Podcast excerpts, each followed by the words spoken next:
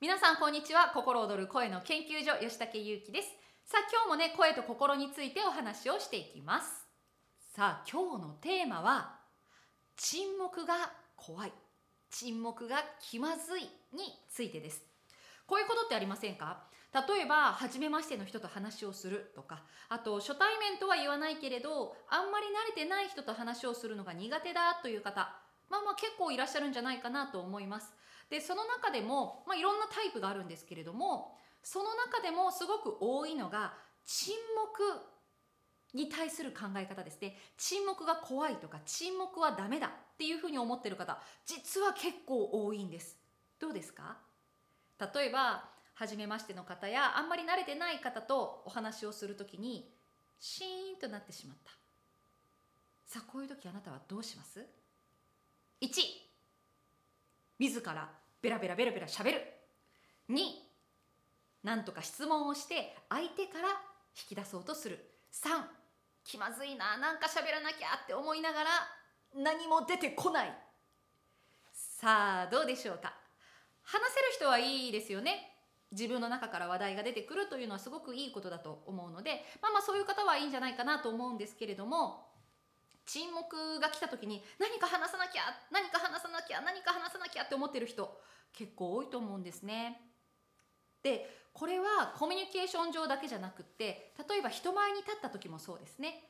人前に立った時や何か話をする時に沈黙や間が空くと不安になったり埋めなきゃっていうふうにね思ったりする。あのあのとかえー、っとえー、っとえー、あのえーっていうのがすごく多い人これはねその沈黙や間に耐えられず埋めよう埋めようとする心理が働くからそういうことをやっちゃうわけですね。はいというわけで今日はこの沈黙が怖い沈黙が沈黙が気まずいについてお話をしていきたいと思います。でこのねその中でもあ何か話さなきゃって思いながら言葉が出てこないということについてね今日はお話ししていきますね。はい。へえそうそうそう。話をしながら沈黙というか間があったりね話すことが止まってしまった時にあどうしよう何話そう何話そう何話そうって思ってる方どうでしょうか？ねこういう時ってね出てこないんですよね。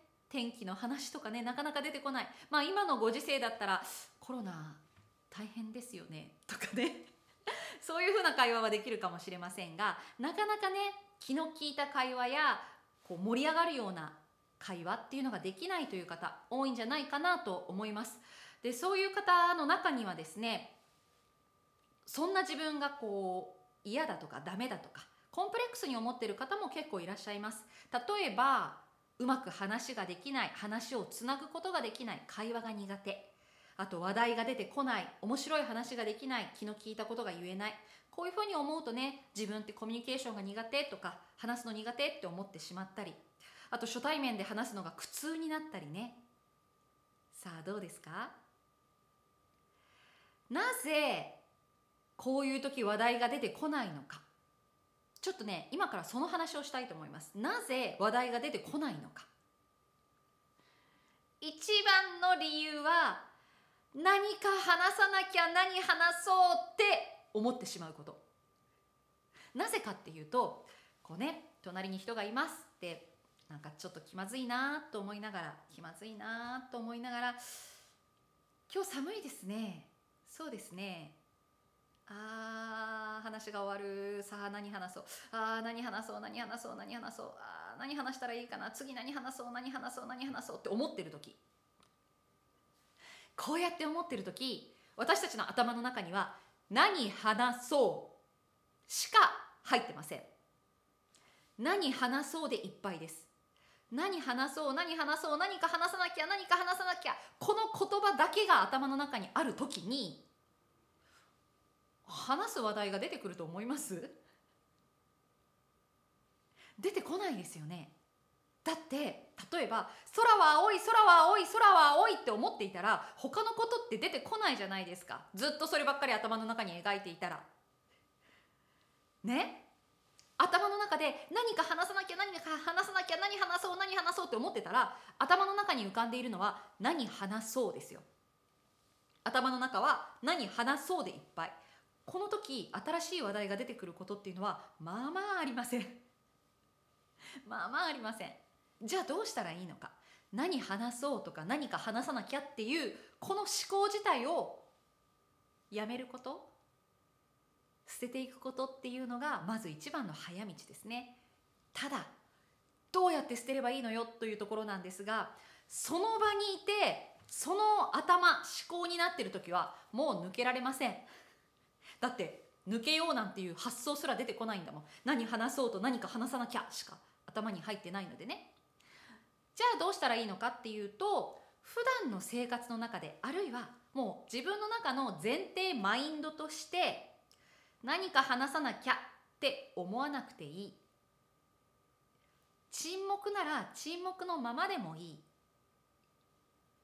そうすんなりと、まあ、素直に思えるかどうかというのがこの鍵になってくるわけですね。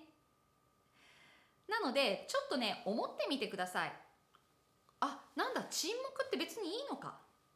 で沈黙で焦ろうとすればするほど出てこないのでダメだって沈黙いやダメでしょうって思ったとしてもダメだって思ったからね話題が降ってくるとかだったらいいですよ。ダメだと思っても。だけどダメだと思えば思うほど何か話さなきゃってしか思えないからより一層話題が出なくなるんですよ。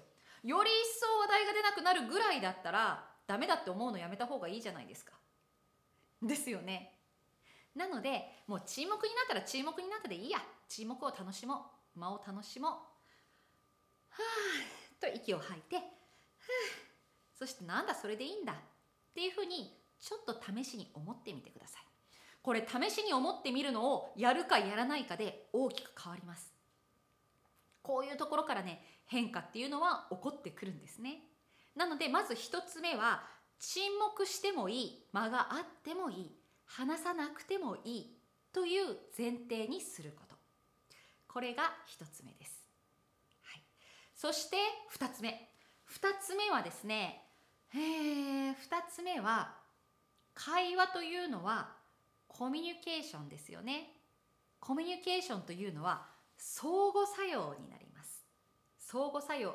こっちの人がいるからこっちの反応が生まれるしこっちの反応があるからこっちの反応が生まれるんですね。相互作用なんですよ。何か話さなきゃ何か話さなきゃって思ってる時思ってる人思いがちな人は自己責任の感覚が強すぎる。自分が話さなきゃ自分がどうにかしなきゃ自分の責任だっていうふうに思いがちです。だけどその時相手のことほっぽってるんですよ。相手のことほっぽってしまってる。だって自分の中で自分がどうにかしなきゃって思ってるから。そうなると化学反応って起きないですよね。起きないです。相手の反応をゆっくり感じるとか相手をゆっくり相手の存在をゆっくり感じるっていうことができない。できないですよね。何か話さなきゃ何か話さなきゃって焦ってたらあーなんかこの人といると安心するなとかあなんかこの人すごく面白そうな人だなとかそんな悠長に考えることなんかできないです。つまり化学反応が起きにくいんですよ。そうなるとより一層会話が生まれない。残念。なので会話は化学反応である相互作用であるっていうことを知ってください。会話は相互作用です。だからいくら自分が自分の中で頑張ろうとしても相互作用は起きない。相互作用というのは相手の存在を感じて初めて起こるものなのではーと体の力を抜いてリラックスしてね。あこの人と相互作用で何か生まれてくるんだっていうその感覚を知ってほしいなと思います。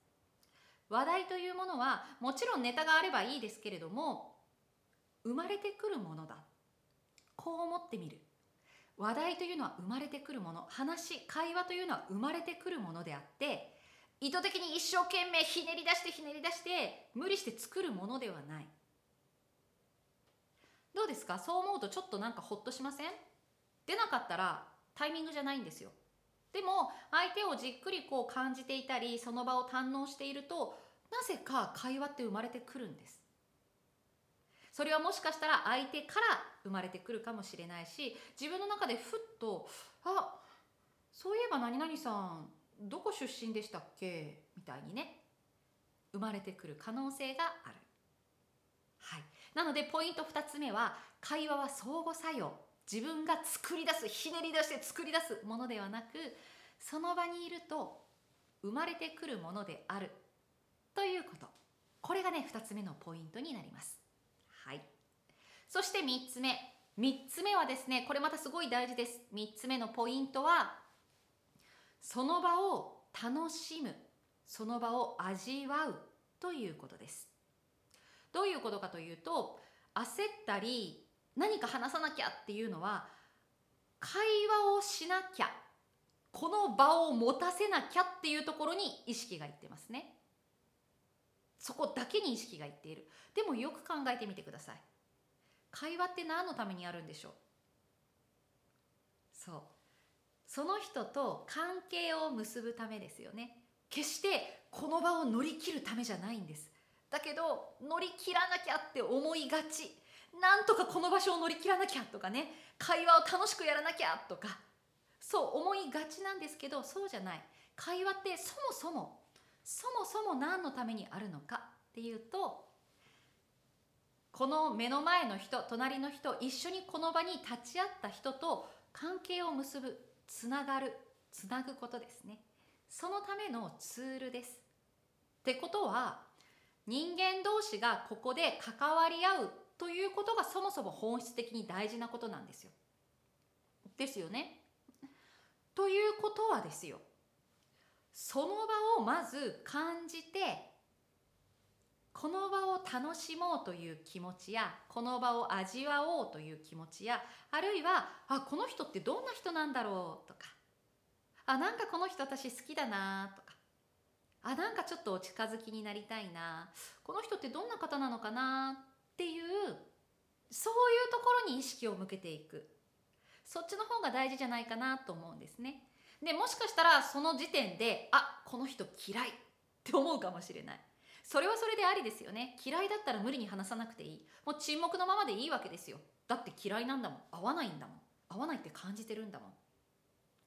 だけどもしほっと力を抜いてその人を見た時にあなんかちょっとこの人好きだなとかあどんな人なんだろうって思ったとしたらそういう好奇心を持つこれから会話が生まれていくんですね。はい、で会話が生まれない会話を作るのが難しい話題がね何にも出てこないっていう人はこのあこの人どんな人なんだろうって思った。あなんかちょっと知りたいなっていうこの回路がまず自分の中にあんまりない。そういう経験を積み重ねてないので。あんまりそれをやってない体験をね。だからまずそれをやってみるといいんです。あこの人ってどんな人なんだろうって思ってみる。これをちょっと癖づけてみる。この人ってどんな人なんだろうでその次この人ってどんな人なんだろうっていうふうに疑問や好奇心を持つっていう回路ができたら次はだったらちょっと聞いてみようかなっていう次の回路につなげるんですね。この回路ができてないから初めましての人慣れない人どうしよう話せない何か話さなきゃ終わりみたいなことになるわけですよ。なのでねこの回路を作っていくっていうのが大事になる。具体的に言うとこの人ってどんな人なんだろうって思うこと。そしてあどんな人なんだろうってことは聞いてみればいいんだ。聞く時のツールがいくつかあるわけですよ。例えば出身ってどこなんですか？とかどこにお住まいなんですか？とか普段どういうことされてます？どんなお仕事ですか？っていうねよくある質問ですね。あれも単なる質疑応答として質問すると一問一答で終わりますね。普段どんなことされてるんですか？いやーあんまり何もしてないですね。YouTube 見るぐらいかな。あそうなんですね。終わりみたいな。でもそこにこの人ってどんな人なんだろうって思って普段どういうことされてるんですか？って聞いたら「いや YouTube 見てますね。あどんな YouTube 見てるんですか?」っていうふうに自然と生まれてくる。このね好奇心や疑問っていうものがないと苦しいんですよ。なのでねちょっとそこの回路を作っていく。というのをねやってみてはいかがかと思います。どうしてもねどうしても場をつながつながなきゃ会話をつながなきゃ何か話さなきゃ何か何かどうしようってなってしまうともうそのままヒュンって自分の中のコンプレックスにつながってしまう。これねすごいもったいないんです。そんなことしなくてもそんなに無理にひねり出さなくても会話は楽しめます。そんだけそういうふうに思うあなたはすごく信頼できる方だなっていうふうに感じるんですね。口先だけでベラベラベラベラ喋るっていうことじゃないということなのでね。もしかしたらちょっと不器用なだけかもしれない。だったらこの回路をちょっと作っていくと自然と会話を楽しむことができるようになるということでね。是非試していただきたいと思います。こういう話をねもっともっと聞きたいと思われる方興味のある方応援してくださる方はね、ぜひチャンネル登録やいいねやコメントもお願いいたします。では、また。